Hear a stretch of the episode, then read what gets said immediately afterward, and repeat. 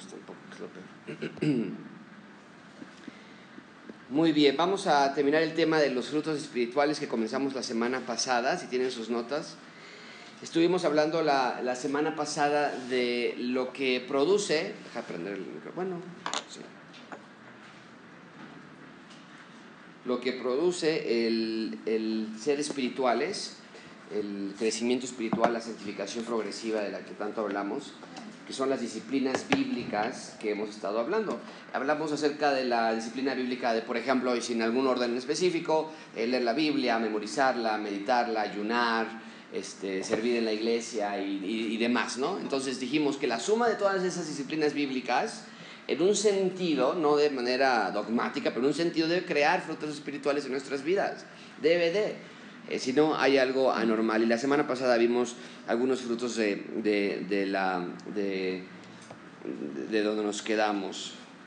Vamos a en el punto 6, que es gozo. Usted lo tiene. Exacto, gozo.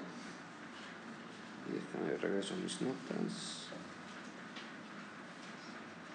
Ah, es que esta es la parte 2.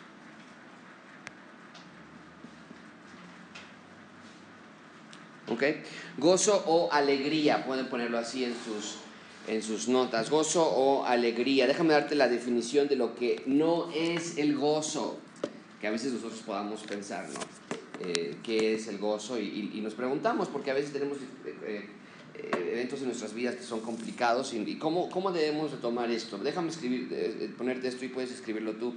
La alegría cristiana no es la ausencia de problemas, dolor o sufrimiento. ¿No?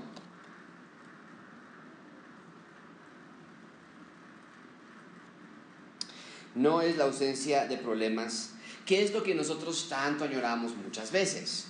Pensamos que si nos tuviéramos con el problema de salud, si tuviéramos más dinero, si tuviéramos menos dificultades, o un jefe más amoroso, o, este, o una esposa más este, eh, comprensiva, y, y, no es eso. ¿no? El gozo no se basa en la circunstancia, no, el gozo bíblico por lo menos, ¿no? el gozo del mundo sí, ¿no? y tú los ves saliendo de, de, las quincenas, ¿no? las fiestas, y, hay una alegría, y, y, es muy parecida, en cierto sentido, a la nuestra, la, la, alegría espiritual, porque se traduce en un buen ánimo, se traduce en, una, en, risas, y en, eh, pero, pero es, temporal, es, es, este, es, pasajera.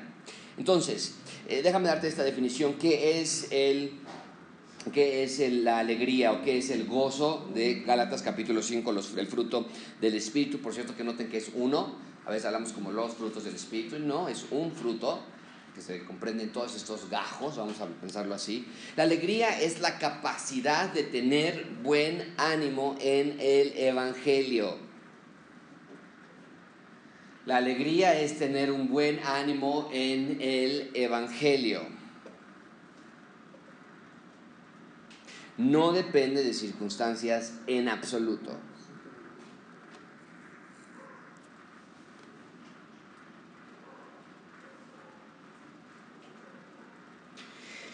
Entonces, la alegría, dijimos, no depende de las circunstancias. La alegría, dijimos, no es la ausencia de problemas, no es la ausencia de sufrimiento. La alegría eh, no proviene de triunfar, ¿no? A veces pensamos en eso, triunfar, si ganamos esto, si, triunfamos en este proyecto, si el negocio sale bien. Todo eso, es, es lo pasajero, que Juan lo dice que son los deseos de los ojos, los deseos de la carne y la vanagloria de la vida. Por eso, cuando unas iglesias mezclan estas dos realidades y dicen, ven a la iglesia, ven a Cristo, trae tu, tu petición a Dios, da dinero, generalmente se les pide dinero, y Dios te va a dar esto, y Dios te va a proveer esto, estás, estás timando, estás jugando con la vanagloria de la vida, con eso que tú piensas que te va a traer alegría. Entonces mezclas Dios junto con estas cosas pasajeras y temporales y bueno, tienes un sincretismo fabuloso para muchas personas, donde pueden tener riquezas y material y salud y aparte tener a Dios todos en el mismo bolsillo. Y obviamente no es así, por lo menos así no Dios lo tiene. Déjame escribir esta, o escriban esta, esta lo voy a tratar de escribir en la pantalla, aunque luego es muy difícil, pero eh, escríbanlo ustedes porque esta me parece una excelente eh, eh, pensamiento de Derek Thomas, que es un muy buen teólogo en los Estados Unidos, Dice, no estamos en libertad de dejar este fruto, el fruto de la, hablando del gozo, no estamos en libertad de dejar este fruto aparte como si fuera simplemente una cuestión de temperamento. Déjame repetirlo, no estamos en libertad de dejar este fruto aparte como si fuera simplemente una cuestión de temperamento. En, otras palabras, algunos habremos escuchado, es que así es mi personalidad, ¿no? Yo soy muy melancólico, yo soy muy preocupón, yo, soy, yo no soy tan emocionado, yo no, me emociono tan fácilmente. Y nos excusamos detrás de nuestro temperamento, detrás de nuestra manera de que nosotros pensamos que es que no tenemos, este, eh, no tenemos eh, eh, la, facilidad de socializar, ¿no? A veces pensamos, ¿no? soy tan sociable y por eso estoy en mi, en mi habitación todo el día y no le hablo a nadie y estoy aquí. Y no es así. Hay un gozo, ahora vamos a hablar de lo que sí es el gozo. Eh, hay un gozo eh, que debe estar en todos creyentes. Y, si trajeron sus Biblias, voy a empezar a repartir versículos. Vamos a tener varios versículos esta, esta noche, así que preparen sus Biblias para que los tengamos. Déjame bajo al, al aire porque sí como que nos pusieron para el refrigerador ya.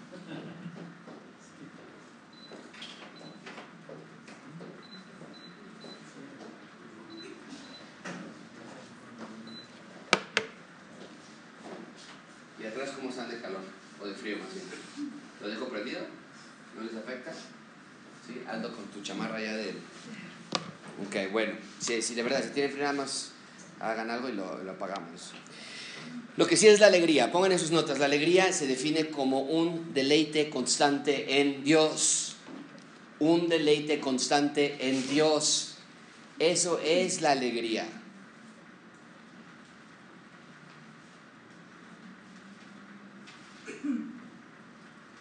Dolor, problema, dificultad, triunfo, no triunfo, nuestra estabilidad emocional siempre debe estar en Dios.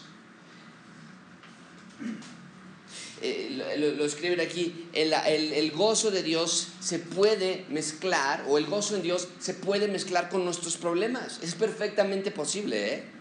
Perfectamente posible que eh, cuando hay un fallecimiento inesperado en la familia, o cuando hay una falta de dinero, un, problema de, matrimonio, eh, se puede mezclar. Muchos de nosotros decimos, ¿por qué Dios lo está permitiendo? Y ya estamos hablando ahí de la providencia de Dios, la soberanía de Dios y, demás. Pero pensamos que, que, que si Dios quisiera nuestra felicidad, no permitiría que sucedieran estas cosas. Es, y en parte es, lo es como echarle la culpa como, tal y como lo hizo Eva, ¿no? Y siempre el ser humano ha sido igual desde, desde Génesis capítulo 3. Si Dios no me hubiera dado esta mujer, entonces esto no hubiera pasado.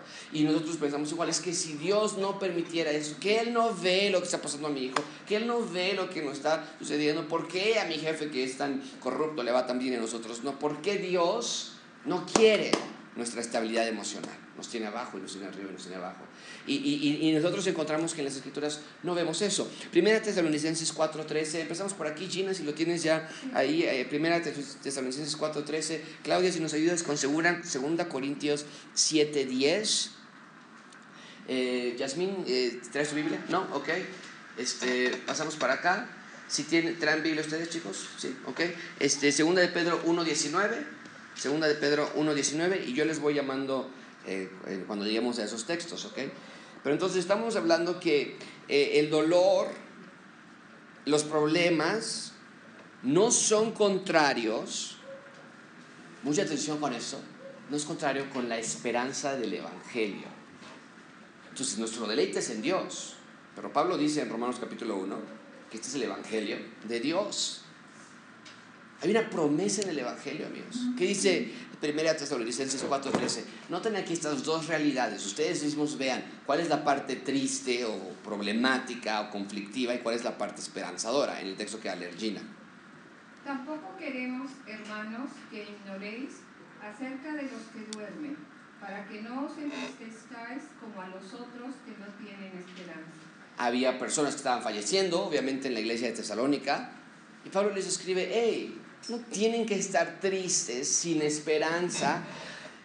Y nosotros esperaríamos que nos dijera, que, la gente pudiera respondernos, sí, pero es que a ti no se te murió, no es tu papá, a ti no se te murió el hijo, a ti no se, tú no eres el que está sufriendo, pero Pablo, por medio del Espíritu Santo, por medio de Pablo, está animándonos que a pesar de las contrariedades de la vida, porque vivimos en un mundo caído, Dice, no, tienen que perder la esperanza. ¿Esperanza en qué? En el Evangelio y en este caso en particular en la resurrección futura que tendremos, ¿ok?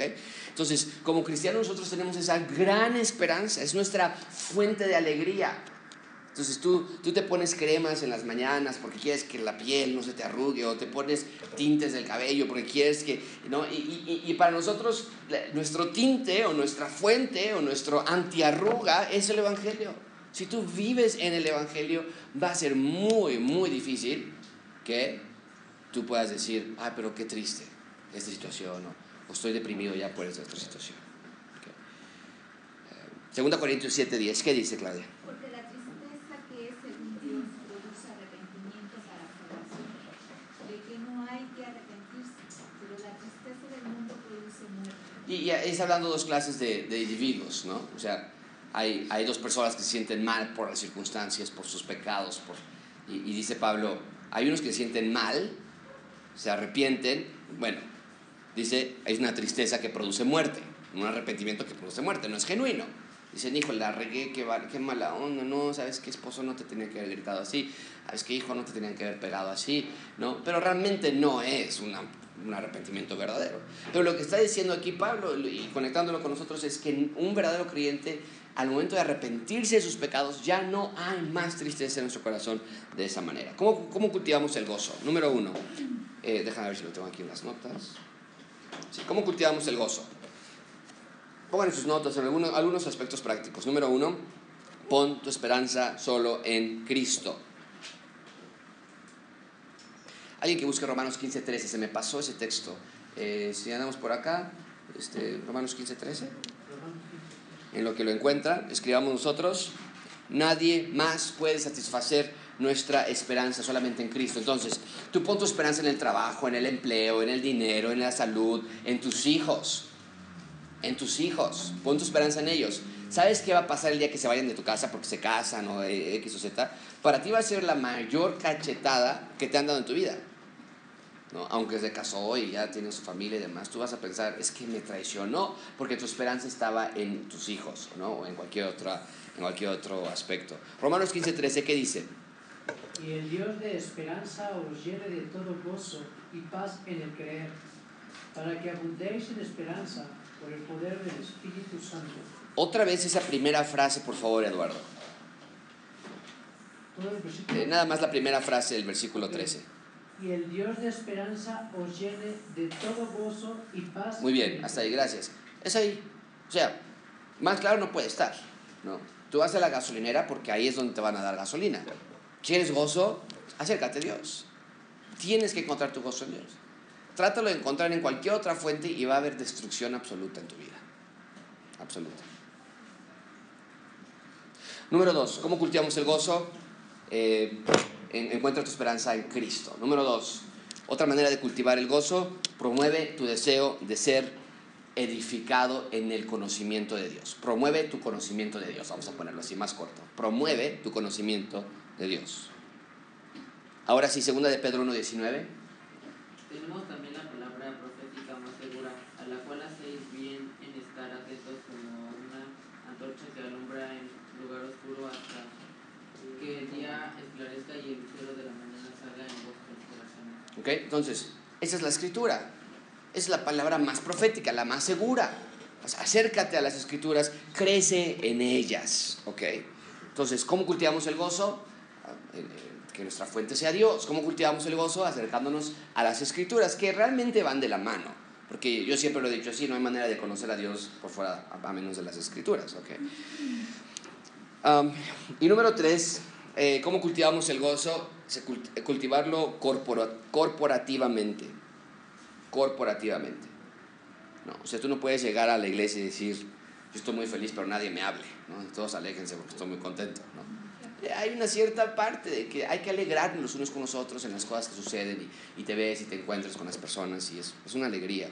Encontrar a otras personas. Eh, practica eso también, ¿no? Porque tú puedes llegar y, oye, ¿qué crees que mi hijo ya se va a recibir? Y tú, ay, qué bien, y estás todo enojado porque tu hijo reprobó o algo, ¿no? Y dices, es que ¿por qué no puede ser?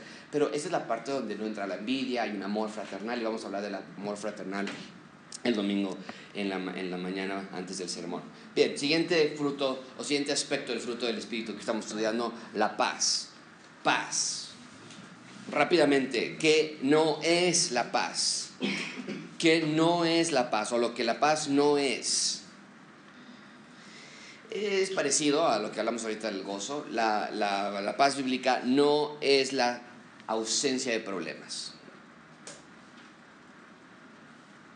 Cuando pensamos en paz es que no hay guerra, no hay conflicto, no hay dificultad, no hay este, eh, adversarios. Pero no, hay problemas, ¿no? hay dificultades, no todo depende de nosotros. Sí, eh, mientras esté a nuestro alcance, dice Pablo, estén en paz con todos, mientras esté en tu disposición, pero hay, hay veces que no, no. Y aún así, nosotros podemos tener paz en Dios. Bien, les voy a dar algunos versículos si me pueden ayudar. ¿Dónde nos quedamos? ¿Quién sigue? Muy bien, Romanos 14, 17, por favor. Nos pasamos a, con Lupita. Lupita, ¿tienes tu, tu Biblia? Eh, bueno, las dos Lupitas, muy bien. Romanos, eh, Romanos 5, 1 y 2, Lupita, por favor. Jesús, ¿tienes Biblia? Sí. Este, déjame lo reparto de una vez porque así es más fácil. Espérame tantito. Segunda Timoteo 4, 2. Segunda Timoteo 4, 2. Bueno, entonces, no es la ausencia de problemas. Bueno, esto creo que ya queda claro. Vamos ahora sí a hablar mejor más, con, más materia. ¿Qué es la paz? ¿Qué es la paz? Mucha atención, Romanos 14, 17, ¿qué dice? Porque el reino de Dios no es comida ni bebida, sino justicia, paz y gozo en el Espíritu Santo. Ok, gracias. Mucha atención con esto, amigos. Okay, esto tiene que ser importantísimo. La paz en la que está hablando Pablo en Gálatas capítulo 5, dijimos, no es la ausencia de problemas, es la reconciliación con Dios. Es lo único que puede traer paz genuina al ser humano. Reconciliación con Dios. Y como manera, esto, esto no está en las notas, pero se los doy de gratis, ¿ok? Pero como manera aplicativa, dice Jesucristo que bienaventurados los pacificadores. Y podríamos pensar, hay una connotación tal vez, pero podríamos pensar que, bueno, los que andan ahí separando que no se peleen las personas, pero no. Si paz espiritual es estar reconciliado con Dios, los pacificadores son los que van reconciliando personas con Dios también. Y en otras palabras, son los evangelistas o los que van compartiendo el evangelio, ¿no? Los que van, oye, ven y te invitamos y escucha, ven a mi casa, leemos la Biblia y, y, mira esto, eh, ¿no? Y estás compartiendo el evangelio, estás pacificando, estás trayendo paz de esa persona. La única clase de paz que esa persona necesita y que realmente va a llenarla es la paz con Dios. Y dice el versículo que leyó, eh, porque el reino de Dios no es comida ni vida, sino es justicia, paz. Estamos hablando del reino de Dios, que está, debemos conectarlo perfectamente con Marcos. El reino de Dios se ha acercado, está aquí, dice Cristo, dice Pablo, es la reconciliación por medio del Espíritu Santo. Entonces, ya que estamos justificados, tenemos paz con Dios. Recuerden ustedes que somos enemigos de Dios. Éramos enemigos de Dios. Vivíamos bajo la ira de Dios, éramos hijos de desobediencia. Y dice Pablo, ahora somos hijos de Dios. Escuchen esta parte que es muy, muy importante. Dice, en el Nuevo Testamento, nada más escuchen, la palabra puede designar, la palabra paz puede designar en general una condición de bienaventuranza y bienestar que llegará al gran futuro. Puede significar también la paz traída por Cristo entre Dios y los creyentes. Además, la eliminación de la enemistad entre los hombres en sus relaciones mutuas. Eso es muy importante porque al tú ser eh, reconciliado con Dios, también ahora ya hay una posibilidad de que puedas tener tu paz con tu esposa y con tus hijos y con tus vecinos. Ahora sí hay manera, antes no, ah, es imposible, porque una persona eh, muerta espiritualmente no tiene la capacidad de, crecer espiritualmente y, en algunos casos será bondadosa y, podrá imitar ciertos aspectos, ¿no? Pero un verdadero ciudadano del reino es la única persona capaz para poder tener realmente paz con otras relaciones sociales. Entonces, eh, cuando te hieren a ti en un lado, eh, cuando te lastiman a ti de otro, en el trabajo, tú sabes cómo reaccionar, sabes que tienes que ser prudente y eso nada más lo puedes llevar a cabo gracias a la paz que tienes con Dios, con Dios. ¿Ok? Entonces, la paz solamente se logra por medio de la justificación por fe en Cristo. La única manera que podemos cultivar esta paz es estar arraigados de la fuente de donde proviene la paz, que es Dios. Romanos 5.1, ¿qué dice? Justificados pues por la fe, tenemos paz para con Dios por medio de nuestro Señor Jesucristo, y, porque, y por quien también tenemos entrada por la fe a esta gracia en la cual estamos firmes, y nos gloriamos en la esperanza de la gloria de Dios. Paz. Ese es shalom, sería en el hebreo. ¿no? Tenemos paz para con Dios y estamos firmes, dice el versículo 2, en esta gracia. Entonces, cuando hay una situación de que nosotros llamamos no, no tengo paz, realmente en algunos casos será tu propio pecado, ¿no? Este, en algunos otros casos será eh, falta de sabiduría en las decisiones que estás tomando, pero en algunos otros casos será falta de reconocimiento de que tú ya eres un hijo de Dios y no tienes por qué vivir atormentándote por ciertas circunstancias, sino que puedes vivir dando gracias a Dios de que tienes ya reconciliación con Dios. Muy bien, ¿alguien tiene una pregunta hasta ahorita? Hablando de estos elementos, ¿no? Bien, ¿cómo cultivamos la paz? Muy, muy, este, déjame cambiar aquí porque se me va olvidando. ¿Cómo cultivamos la paz? Muy rápidamente, muy sencillamente, este, eh, pon tu mente en Cristo, pon tu mente en Cristo.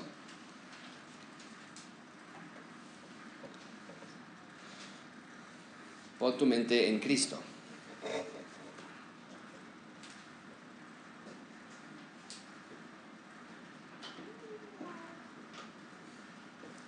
El Señor Jesucristo decía, no tengan temor de los que, de los que eh, pueden matar el cuerpo. Tengan temor del que, que puede matar el espíritu, el alma. ¿De quién está hablando allí? De Dios. Entonces, si no hay esa, si estás reconciliado con Dios, ya no hay más temor. El amor echa fuera el temor. Okay. Ahora no estoy hablando en, eh, no sé, hay, hay, hay muertes de, de, este, inesperadas, hay enfermedades y, y, te mueve, ¿no? Obviamente te, te tira y, y, y, es parte del ser humano. Tenemos este cuerpo finito que, que tú puedes estar muy bien ahorita y te dicen, no, ¿qué crees? No te vamos a pagar mañana y, uh, ya el mundo se te acabó y hace unas horas estabas bien y ahora, ahora estás totalmente deprimido. Somos muy volubles. Es, es parte de la corrupción del cuerpo del ser humano. Pero en la mayoría de las ocasiones, estamos hablando de, en términos generales, este, eh, podemos tener paz por medio de recordar esos principios, incluso aún en esos momentos tan drásticos de dificultades. ¿okay? La paciencia, hablando de la paciencia, siguiente fruto, siguiente parte del fruto espiritual. Paciencia. Ok, la paciencia, ¿qué no es la paciencia?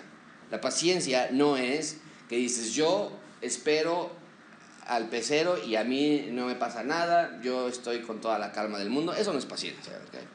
Eso, eso no es paciencia. Puede ser que no quieras llegar a tu trabajo, por eso estás según esperando el pecero, ¿no? Eh, pongan en sus notas muy rápidamente, y, no quiero ser redundante, ¿no? Pero la fuente de la paciencia es el Evangelio. Es el Evangelio. Es sufrir por el Evangelio. No es una autosatisfacción, ¿eh? No es una autoprotección. Es ser paciente en Dios, en que Él tiene tiempo, en que tiene sus promesas. Tú lees todo el Antiguo Testamento, es lo que Cristo, es lo que el Antiguo Testamento los profetas hablaban. Tengan paciencia que el Mesías viene y el Nuevo Testamento y por igual. Tengan paciencia para Dios. Un día son como mil años. El Señor no retarda su promesa, como algunos lo piensan, pero Él va a venir. Esperen, o aguarde, como de día, no como de noche. No sean, es, es vez tras vez. Esa es la clase de paciencia de la que está hablando Pablo, no de que te aguantas eh, lo que sea para esperar tu turno en el mercado o lo que sea. No, estamos hablando de algo, de, de, de nuestra esperanza que ya viene próximamente y que viene acompañado de dolores viene acompañado de sufrimiento. Somos pacientes en el sufrimiento. Oye, me detectaron cáncer, pues que venga, que venga. Soy paciente en qué? ah, nada más en que te mueras y ya. No, soy paciente en que ese cuerpo va a ser resucitado y va a ser sanado y glorificado perfectamente. Este cáncer es la manera en que va a, es, es, es el, eh, acaba de fallecer un teólogo y él, lo, lo escribió de manera preciosa, decía, ya sé el nombre de la enfermedad que me va a poner al siguiente capítulo, pero es nada más eso. Ya sé cómo voy a terminar este capítulo, el nombre del, enemigo mortal que me va a vencer en este capítulo, pero ya esa es la entrada del siguiente y es la parte de la paciencia de, esperar en Cristo, aún en nuestras dificultades. De tal manera que no hay excusa para ninguno de nosotros decir es que Dios, ¿por qué permitió esto? No, no hay. No puede existir. Entonces no eres paciente en Dios. No eres paciente en Dios. Levantar nuestro puño y decir, ¿qué te pasa? ¿Cómo se te ocurre haberme tirado este, esta broma cuando menos lo, lo podía yo esperar? La paciencia, les pedí a alguien que leyera Romanos 2.4. Sí, ok, entonces ahorita llegamos. La paciencia de Dios debe tener un efecto de gratitud en nuestros corazones. Gracias a Dios de que Él dio su sangre por nosotros. Para que yo pueda estar en la Nueva Jerusalén. ¿No? Gracias a Dios. Eh, Romanos 2.4, ¿qué dice? ¿Romanos? ¿Qué te pedí? Yo tengo segunda de Timoteo. Segunda, ah, ok, bueno. Romanos 4, yo tengo una diferente versión, pero escuchen esto, menospreciáis las riquezas de su benignidad, que no les importa, dice Pablo. Las riquezas de su benignidad, paciencia y longanimidad, ignorando que su benignidad te guía al arrepentimiento. es una pregunta muy dura para los romanos. Pablo está diciendo, ¿qué no les importa ya? Lo que Dios ha hecho por ustedes. Él fue paciente para con ustedes, ahora ustedes sean pacientes también. Ahora, mucha atención con esto. La paciencia, en términos de Gálatas, como todos los demás aspectos que hemos visto, se vive en corporación. Paciencia uno con el otro también. No podemos cultivar paciencia sin relaciones sociales. No podemos. Si entendiéramos este aspecto, los problemas matrimoniales se terminarían en el 95% se acabaría. Los problemas con los hijos, los problemas con los padres, entre creyentes, ¿no? Recuerdo de nuevo, un no creyente no puede tener este, esta perspectiva. Pero entre creyentes, esa paciencia, esa longanimidad, esa madurez. Efesios 4.2 le lo di a alguien, o ya me salté yo. Efesios 4.2, ¿no? Ok. Dice, con toda humildad, mansedumbre, soportándoos con paciencia los unos a los otros en amor es un soportarse los unos a los otros.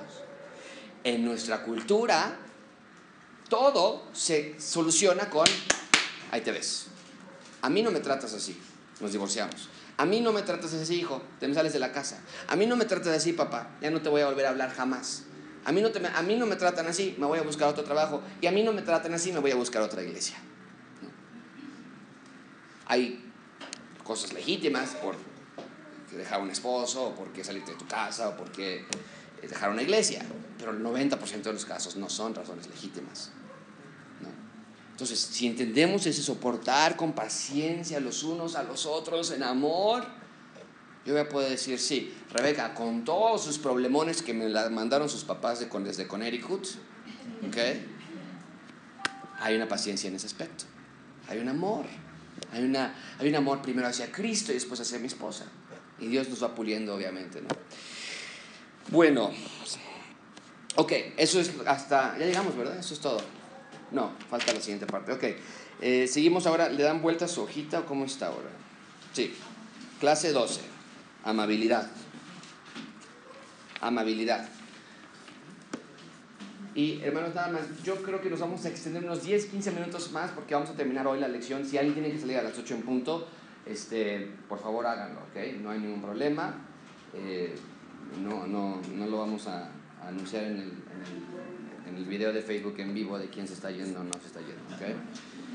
Total discreción. Todavía no, Josué, dije hasta las 8 de la noche, Josué, no te hagas. La amabilidad. El, ser amable no es... Ay, es que me, me trasera con esto.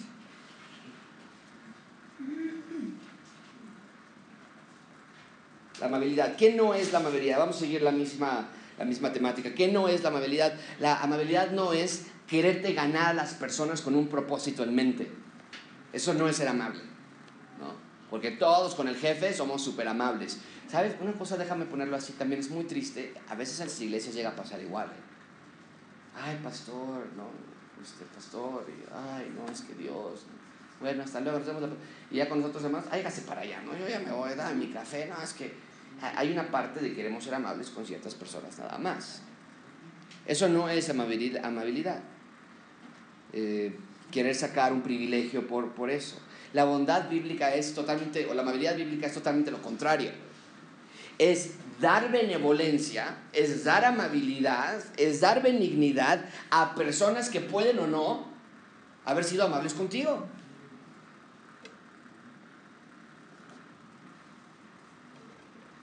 Significa mostrar desinterés. Tener el objetivo de buscar y hacer bien a los demás, no a nosotros mismos. Tenemos aquí a, a nuestra vecina, la- una dentista que era de un carácter muy, muy severo, muy fuerte. ¿no? no sé si alguno de ustedes la conoció en alguna ocasión. Antes donde está aquí el anexo estaba un, un consultorio. Y el dueño dijo, lleva, re- el dueño del local se acercó conmigo y nos dijo, "Usted- llevo rentándole a ella 26 años. Han pasado una cantidad de inquilinos en esta parte de la porción, en, en esa siempre ha sido el consultorio. Ustedes son la primera vez que la doctora se acercó y me dijo, por fin me mandaste un inquilino respetuoso, hablando de nosotros, como decía. Y, y la verdad es que muchas veces tal vez no se lo merecía, ¿ok? no se lo merecía. Era, era, era a veces que tú querías responder de otra manera, pero siempre siendo amables, incluso a las personas que no pensamos que se lo merezcan, a veces legítimamente no se lo merecen. ¿Por qué? Pongan esto en sus notas, porque Dios es perfectamente amable. Lo vemos en el Evangelio. Él miró hacia nosotros, Él miró nuestro pecado, Él miró nuestra rebelión, Él miró, Él miró nuestra, nuestra perdición y nuestra prevaricación y perversidad. Aún así dijo, ha amado al mundo de tal manera que envió a mi Hijo para que todo aquel que creen crea no se pierda, más tenga vida eterna. Perdón Jesús, yo creo que te tiene incorrecto, pero si nos ayudas a buscar a Tito, Tito capítulo 3, versículo 4. Tito capítulo 3, versículo 4. Miguel, si nos ayudas con Isaías capítulo 1, versículo 13 y 14. Lupita, eh, ahora sí, Lupita Pérez, Lucas 6, 35.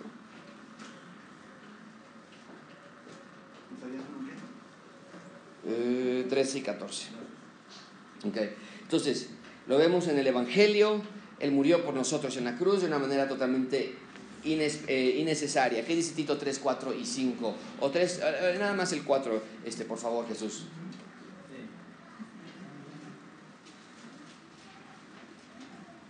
¿Tres, cuatro? Sí, Pero cuando se manifestó la bondad de Dios nuestro Salvador y su amor para con los hombres, bueno, sigue el 5 ya para no cortarle. nos salvó no por obras de justicia que nosotros hubiéramos hecho, sino por su misericordia, por el lavamiento de la regeneración y por la renovación del Espíritu Santo. Mucha atención. Cristo mostró su amor, su bondad en que nos salvó, no por obras de justicia, dice Tito, que nosotros hubiéramos hecho, es decir, no por una manera de, eh, de mérito, sino por eh, bondad, por la bondad que se demostró en el Señor Jesucristo. Entonces, eh, ¿cómo podemos cultivar la, la bondad? Pongan en sus notas, la cultivamos siendo humildes, siendo humildes.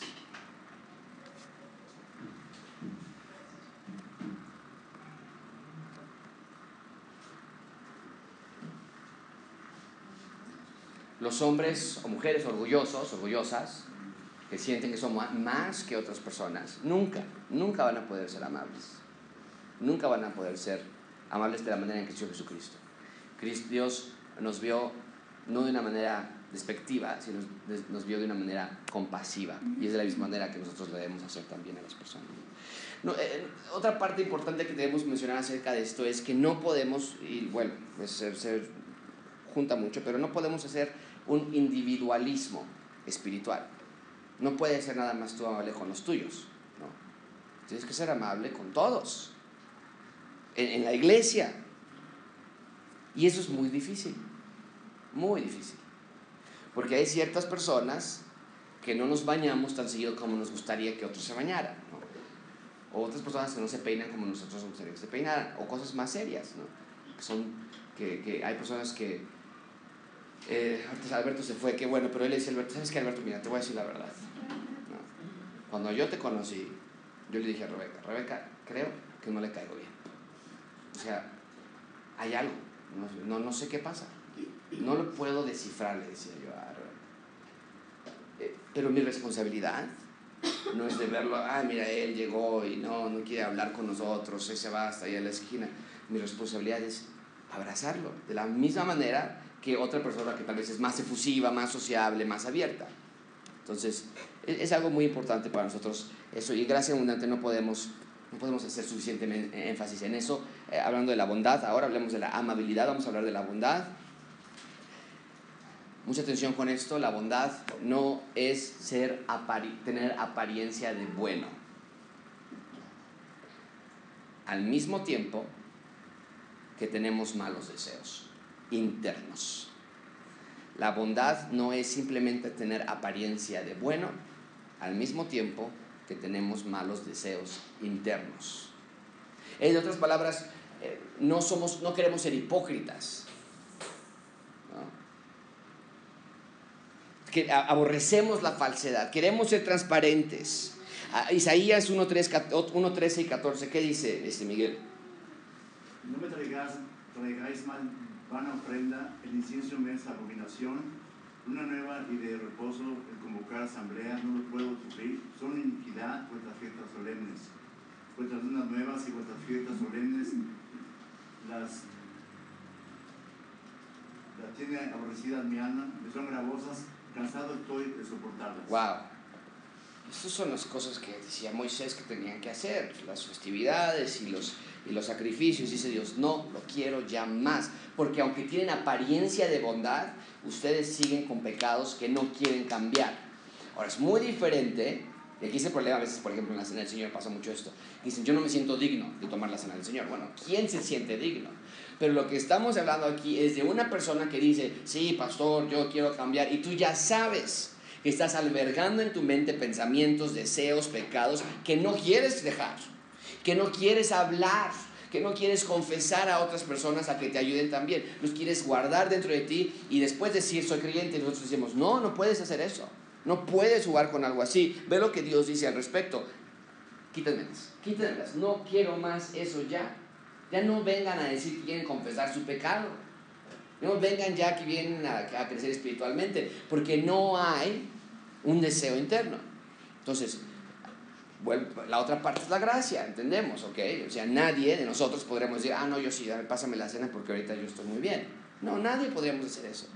Pero hay un dolor, que cuando yo caigo, hay un arrepentimiento genuino que provoca cambios radicales, y bueno, ya hemos hablado mucho de eso. Pero hablando de la bondad, no es una apariencia externa nada más. En el Nuevo Testamento tenemos un ejemplo excelentísimo con dos individuos, una pareja que se llamaban Ananías y Zafira. Y ellos, en Hechos capítulo 3, Hechos capítulo 5, ellos inventan todo un show diciendo que vamos a vender una propiedad y vamos a donar todo el dinero a la iglesia, tal y como otros lo estaban haciendo. Querían aparentar hacer algo bueno. Y en efecto era algo bueno, pero lo que hicieron fue venderla le quitaron el IVA, se lo quedaron ellos y dejaron el resto para la, para la iglesia.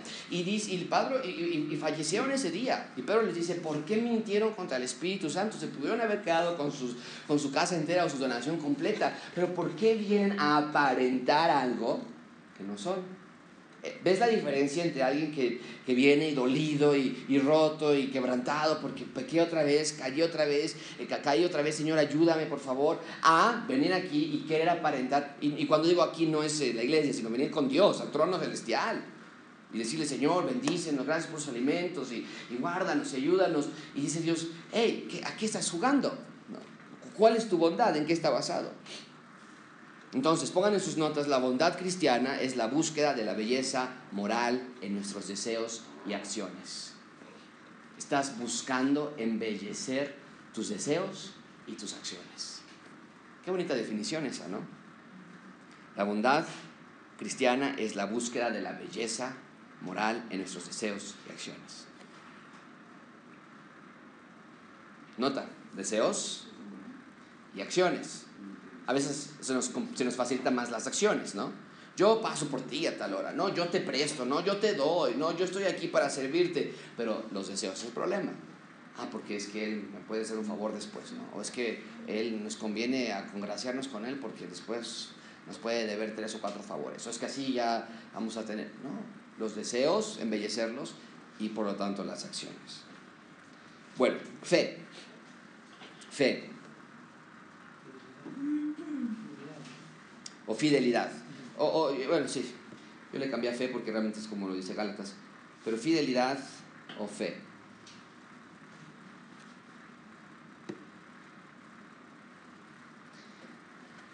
La infidelidad o la falta de fe se define como la desobediencia hacia Dios. ¿Dónde nos quedamos? Cristian, si nos puedes ayudar por favor con Primera de Crónicas 10, 13. Y Griselda, ¿tienes Biblia? Sí. Eh, Malaquías 1.8, por favor. Malaquías 1.8. La infidelidad o la falta de fe se, se define como la desobediencia a Dios. Primera de Crónicas 10, Sí. Así murió Saúl por su rebelión con que pre- prevaricó prevaricó contra Jehová, contra la palabra de Jehová, la cual no guardó, y porque consultó a una. Mucha atención con esto. Cuando nosotros desobedecemos a Dios, es una falta de creer que lo que Él nos ha dicho, positivo y negativo, es verdad. Cuando nosotros, eh, no sé, cuando nosotros le gritamos a nuestros hijos y Dios nos dice, ustedes no provoquen a ir a sus hijos.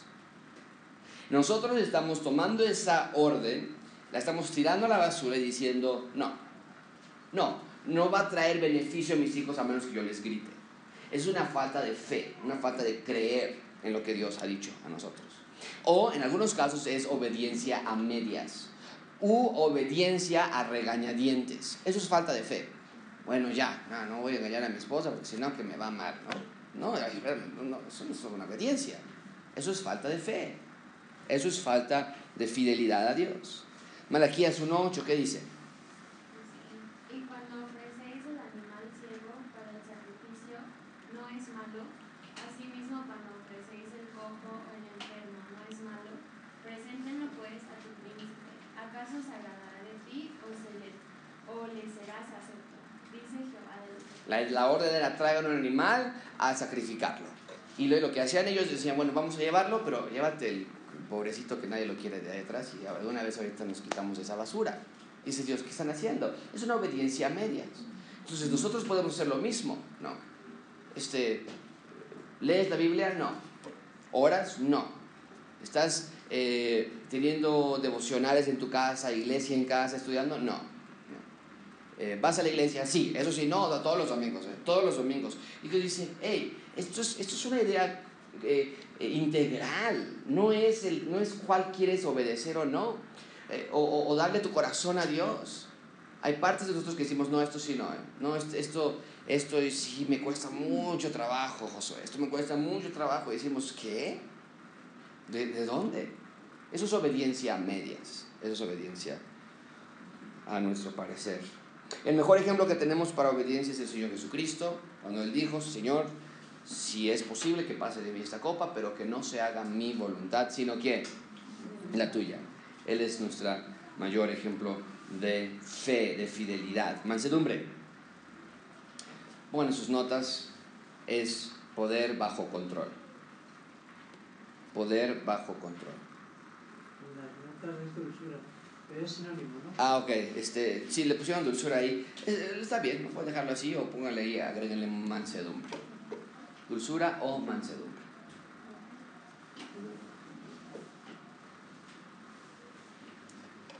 Primera de Pedro 2.23, eh, Aldo, si lo puedes encontrar por favor. Primera de Pedro, Pedro 2.23, de nuevo el ejemplo más importante que nosotros tenemos para la mansedumbre es el Señor Jesucristo él dijo, le dijo a Pedro, Pedro, que no sabes que yo puedo llamar a una legión de ángeles y podrían venir en este momento y liberarme, pero esa es la capacidad de tener esa, ese, ese poder bajo control. ¿Okay? ¿Qué dice primera de Pedro 2.23? Quien cuando le maldecían no respondía con maldición, cuando no amenazaba, sino que la causa que justamente. ¿Ok? Entonces el Señor Jesucristo se guardaba, se guardaba de no hablar, eh, parte un poquito lo platicábamos con la doctora, a veces nos venía y nos reclamaba y nos decía, todavía hace poquito me volvió a marcar y, y a veces son hasta gritos, ¿no? Entonces tú tienes que saber Sí, claro que sí, como usted diga, lo vamos a checar, lo vamos a ver con mucho gusto, ¿no? Y obviamente checando nuestro corazón, no estamos haciendo un acto, no estoy actuando, ¿no? Pero realmente es algo verdadero, porque yo no quiero que nadie nunca venga a decir, este me gritó, o ese me insultó, perdió los estribos, Sino queremos buscar integridad en todos los sentidos, hermanos. Así que ustedes háganlo también. Cuando tienes la capacidad de hacer algo que está mal, pero dices ¿no? entonces eso es mansedumbre y finalmente autocontrol o disciplina propia. Autocontrol o disciplina propia. Escuchen esta frase, es muy importante. Tienen que, que tienen que quedar claro en sus, en sus mentes esta frase, esta, esta cita textual que voy a leerles. Dice, dice este autor. Hay una especie de autocontrol que puede rechazar un acto pecaminoso en particular. A este diremos, bravo, qué bueno, logró pasar esa tentación. Sí, pero si ese autocontrol está rechazando la gracia de Dios, el resultado es realmente solo el intercambio de un pecado por otro.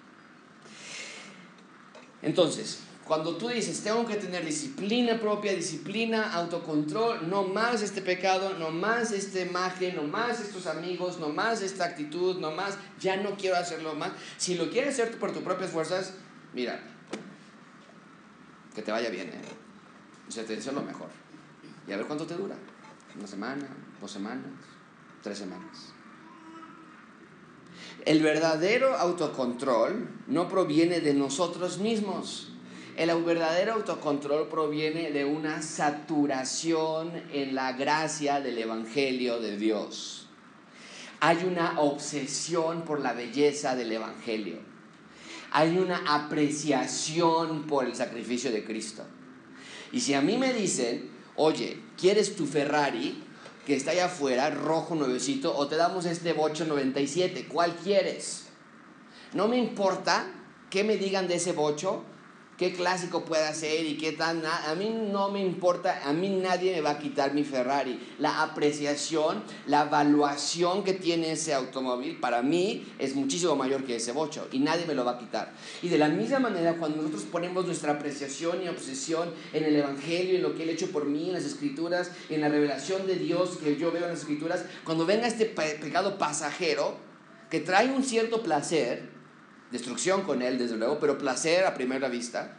No, hay, no va a haber manera en que yo pueda decir, sí, dejo esta belleza, esta hermosura, esta dulzura, la dejo de lado y tomo esto. Por lo menos no en, en, de manera constante. Todos vamos a caer en, esa, en esa falsedad. Todos. Pero no de manera constante, de todos los días, de todo el tiempo estar eligiendo los placeres temporales del pecado sobre los placeres que Cristo nos puede dar. Y estoy hablando de pecados, eh, de pecados que, que, afectan la carne, que afectan la, la, las relaciones sociales con otras personas. Ellos tienes que evitarlos a, a toda costa. Y Santiago nos dice, todo empieza en la cabeza, por supuesto, todo empieza con la concupiscencia, que, que empieza a gestar hasta que se vuelve un producto, y después el producto da luz y después da luz la muerte. Pero, pero evita a toda costa aquellas cosas que, que, que van a, a, destruir tu cuerpo y tus relaciones sociales con otros individuos. Y, y, eso solamente se va a lograr no por, no por ponerte una pulsera.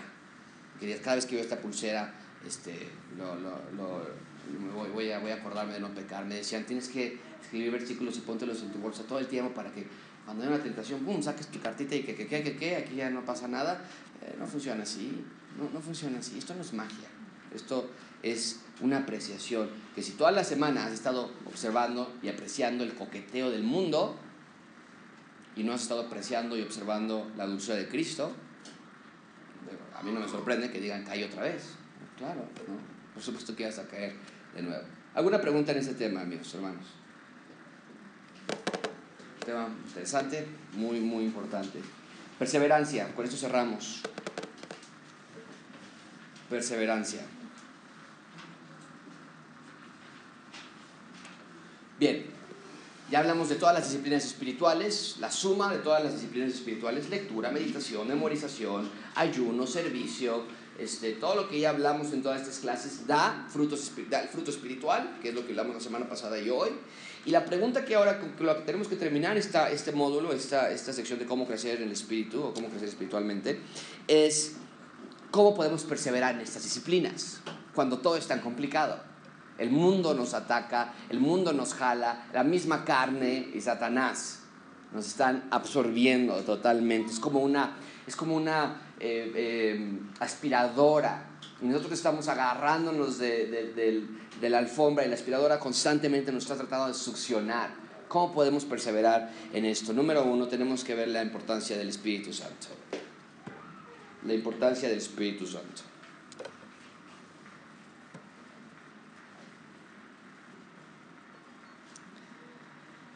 Todos los que hemos creído en el Espíritu Santo tienen, eh, perdón, todos los que hemos creído en, Cristo tienen el sello del Espíritu Santo.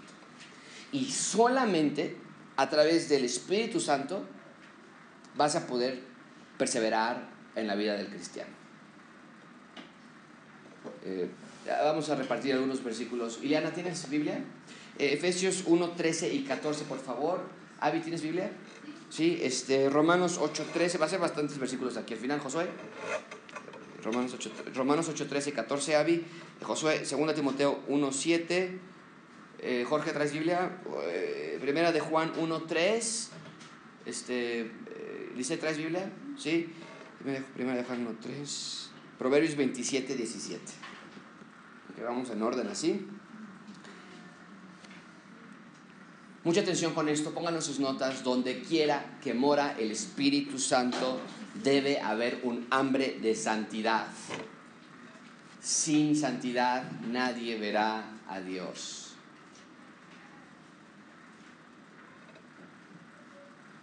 La obra del Espíritu Santo es engrandecer, es exaltar, es magnificar el nombre del Señor Jesucristo. Aparte de la obra santificadora del Espíritu Santo en nuestras vidas, es imposible agradar a Dios.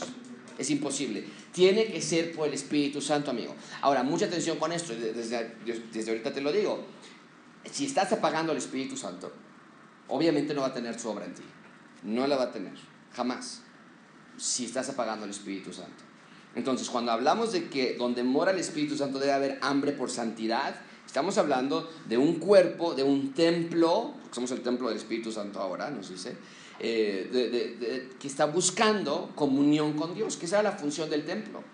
La función del templo, desde el tabernáculo de Moisés hasta el templo de Salomón y después el de Herodes, era una comunión con Dios. Estar donde Dios iba a encontrar con su gente donde iba a haber el perdón de pecados en el templo. Y ahora nosotros somos ese templo y nuestra labor es purificarlo y embellecerlo y, permitir que Dios esté obrando en nosotros, donde haya confesión de pecados, donde haya comunión de Dios con el ser humano. ¿Qué dice Efesios 1, 13, 14?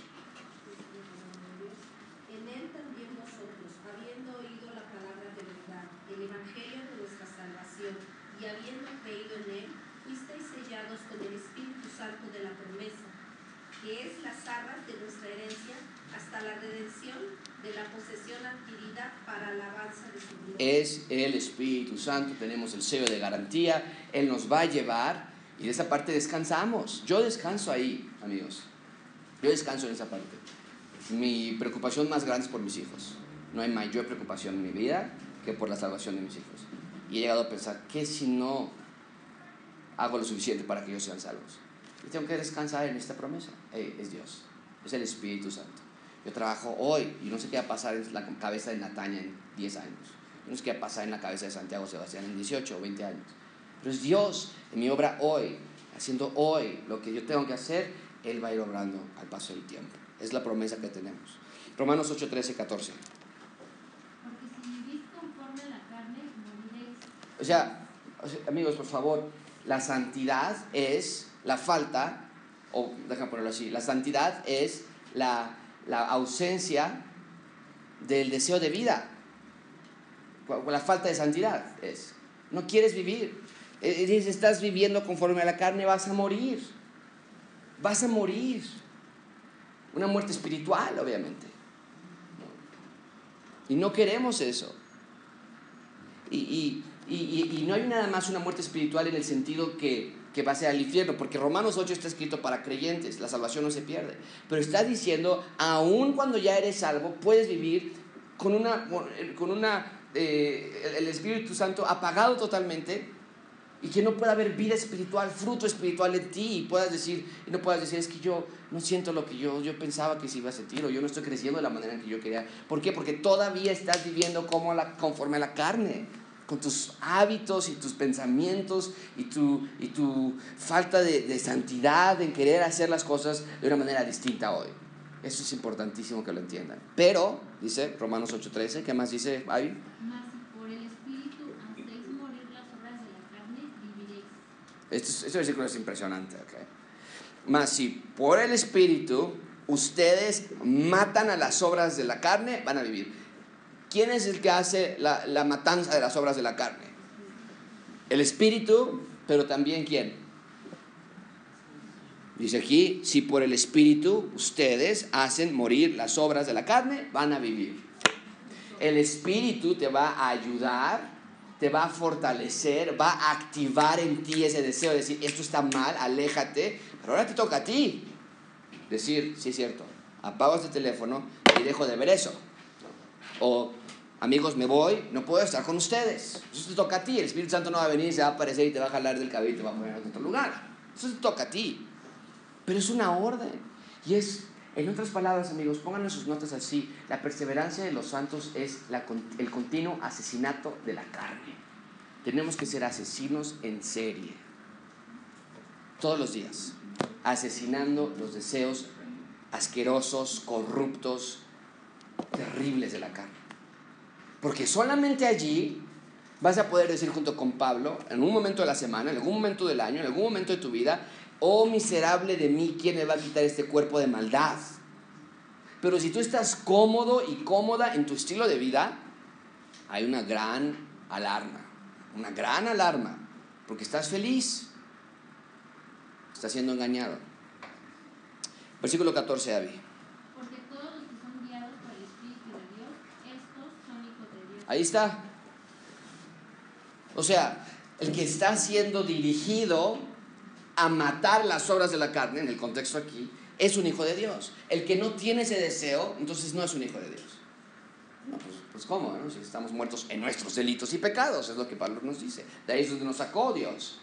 Y como estábamos muertos en nuestros delitos y pecados, Pablo nos dice ahora, pero no regresen a querer vivir otra vez bajo la esclavitud de la carne, Romanos capítulo 6. No regresen a ese estilo de vida, ese resentimiento, ese odio, esa amargura, ese coraje, esa envidia, esos celos, esas mentiras, esas eh, eh, eh, lujurias en tu mente, esos pecados de, de, de celos, disensión, de, de gritería, de maledicencia, de malas palabras de tu boca, de malos pensamientos, de malas acciones, de estar en el mundo, de estar viviendo como el mundo de andar como el mundo, dice Pablo, mátenlo y tienen que hacerlo todos los días.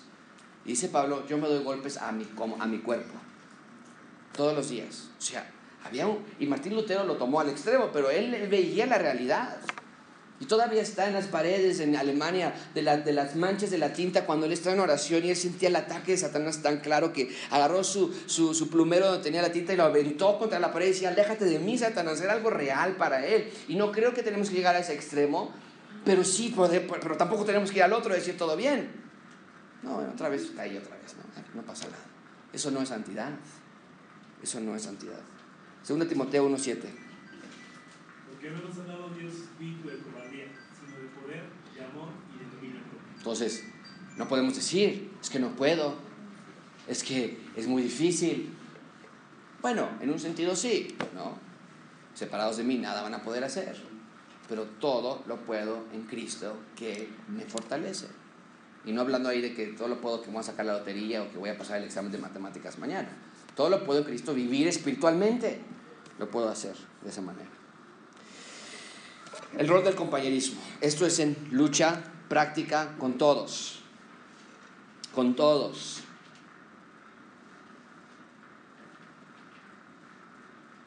Debe haber un crecimiento comunal. Debemos de haber una lucha comunal. Ese es el porqué de las comunidades misionales. Es más fácil, es más práctico, es más bíblico que Miguel, Alberto, este, Hugo y los que están encargados de otras comunidades puedan ver, oye, esta persona no está llegando, esta persona está, necesita ayuda y estamos creciendo los unos con los otros. Primera de Juan 3, 1, 3 y 4, por favor. Lo que hemos visto y oído, eso os anunciamos para que también vosotros tengáis, tengáis comunión con vosotros y nuestra comunión verdaderamente es con el Padre y con su Hijo Jesucristo.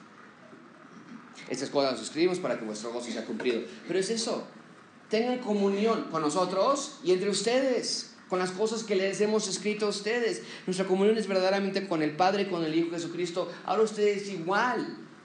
Esa es la, esa es la importancia de, de, del compañerismo, del compañerismo en, en la iglesia. Ahora, eh, pongan esto en sus notas. No perseguimos las disciplinas espirituales de una manera que nos haga descuidar nuestra contribución con otros cristianos. no perseguimos las disciplinas espirituales de una manera que nos haga descuidar nuestra contribución con otros cristianos. En otras palabras, no vamos a volar solos. No vamos a estar en aislamiento. Esto es juntos. Y una de las cosas más difíciles de hacer hoy día es cumplir lo que Santiago nos dice de confesarnos los pecados los unos a los otros. Eso no existe en las iglesias hoy día, ¿eh? no existe. En parte porque así mismo lo buscamos nosotros, nos hemos vuelto jueces de todo, ¿no? Y, oye, te quiero platicar este problema, me estoy batallando en esta área de pornografía, ayúdame, echarme la mano. Y por tu mente estás diciendo, no lo puedo creer. ¡Wow! Espérate que le diga a mi, a mi esposo y a mi hija. Y, no, es que, sí, hermano, yo oro por ti, ¿ok? Y se hace todo un chisme allí, y es por eso que hemos decidido guardarlo a nosotros mismos. Pero lo que estamos aprendiendo aquí es que no es así. Y, y, y, y en todos los sentidos. O sea, tenemos problemas, ¿sabes qué? Estoy teniendo dificultades porque mentí hace un mes y me volvieron a preguntar y otra vez tuve que volver a mentir. Ora por mí porque me está batallando esta área y ya no sé ni cómo ahora descubrir la verdad. Ya tiene tanto rato que he mentido acerca de ese tema. Pero estamos juntos en, en esa parte.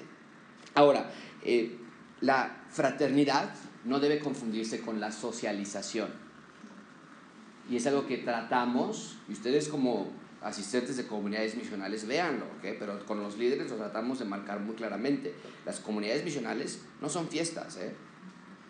No es, ay, qué padre, ya llegó el tiempo de la risa, los chistes, es que Jesús es súper gracioso, es que Miguel es súper, este, está muy padre allá, y, no, no, no, no, no. Esto no es una fiesta. Esto no es una comidita nada más, es un tiempo de crecer espiritualmente y de apoyarnos espiritualmente los unos a los otros. Proverbios 27, 17, ¿qué dice? Proverbios 27, 17. Hierro por hierro se se abusa y así el hombre abusa el rostro de su amigo. Entonces, hay una necesidad, así como el hierro con hierro se, se, se saca filo, el hombre con hombre, mujer con mujer, también de la misma manera se saca filo. Bueno, tres, cuatro versículos más y terminamos, ¿ok? Efesios, ¿quién sigue ahí atrás? Eh, sería, este, Alex, ¿tienes Biblia? Sí. Efesios 4.15, por favor. Este, Viri, ¿tienes Biblia? ¿No? Ok. Entonces vamos para acá, Cristian, por favor. Hebreos 3.13. Y seguimos. Ok, Hebreos 10:24, ¿qué dice? O, o Efesios 4:15, ¿verdad? ¿Cuál dice? Efesios 4:15, ¿qué dice?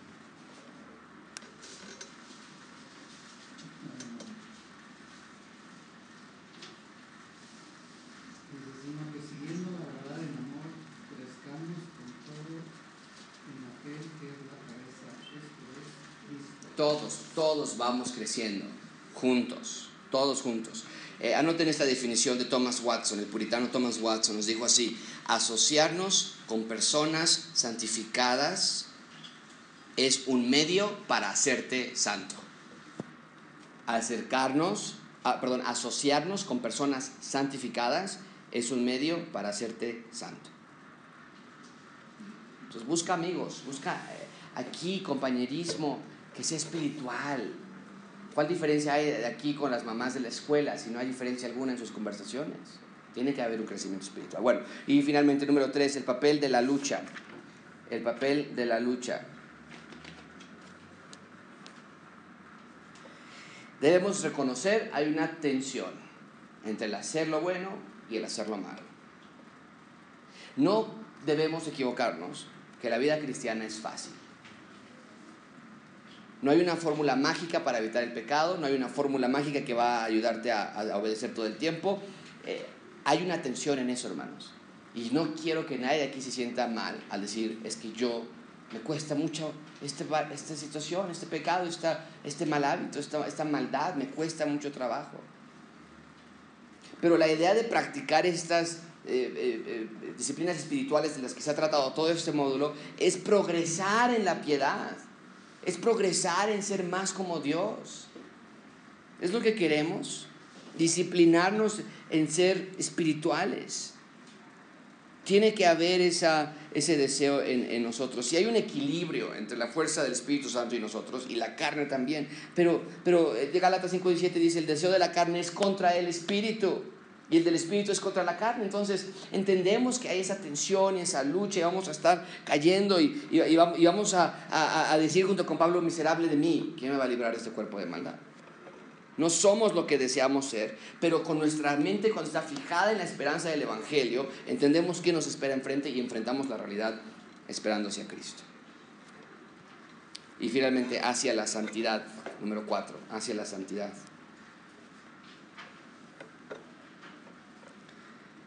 Eh, déjame buscar este versículo que es, es muy, muy bueno.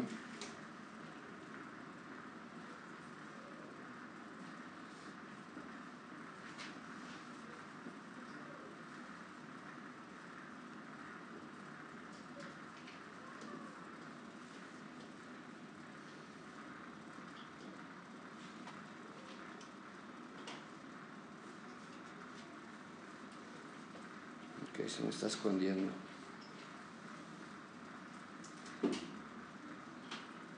Bueno, lo marquen en sus notas hacia la santidad. Es, este es el punto, hermanos.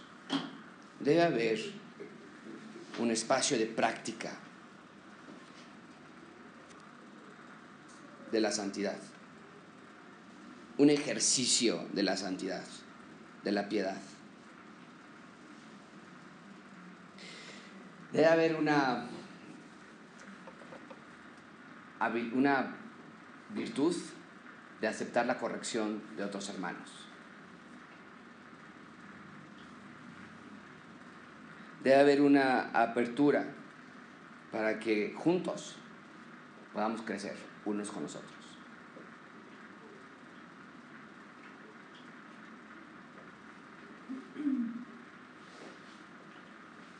¿Ok? Bueno, ¿alguna pregunta con este tema? Perseverando hasta el final. Y es importante, porque solamente los que perseveren hasta el final, dice el Señor Jesucristo, serán salvos. Perseverancia. Y todos vimos, el punto número uno de este, de este aspecto es el Espíritu Santo. Eso es lo que marca la perseverancia. A veces piensan, la perseverancia es cuántas ganas le eches y llega al final. Esto no es un maratón, ¿eh? Esto no es tu carrera. Aquí en la no vas a llegar al final y te van a poner tu medalla de que corriste ya, llegaste con bien. Esa es nuestra meta, ¿no? Queremos correr con paciencia la carrera que tenemos por delante, pero no en el sentido de que este es nuestro show. Esto es Dios, dice el autor de Hebreos, puestos los ojos en Jesús, el autor y el consumador de la fe. Esa es, pon tu mira en Jesucristo. Y después, dice en ese mismo capítulo, Hebreos 12, ya desecha los pesos que te asedian, el pecado que te tiene, que no te deja correr bien, tíralo ya. Desecha eso y corre con paciencia la carrera. ¿Ok? Bueno, con eso concluimos entonces nuestra sección.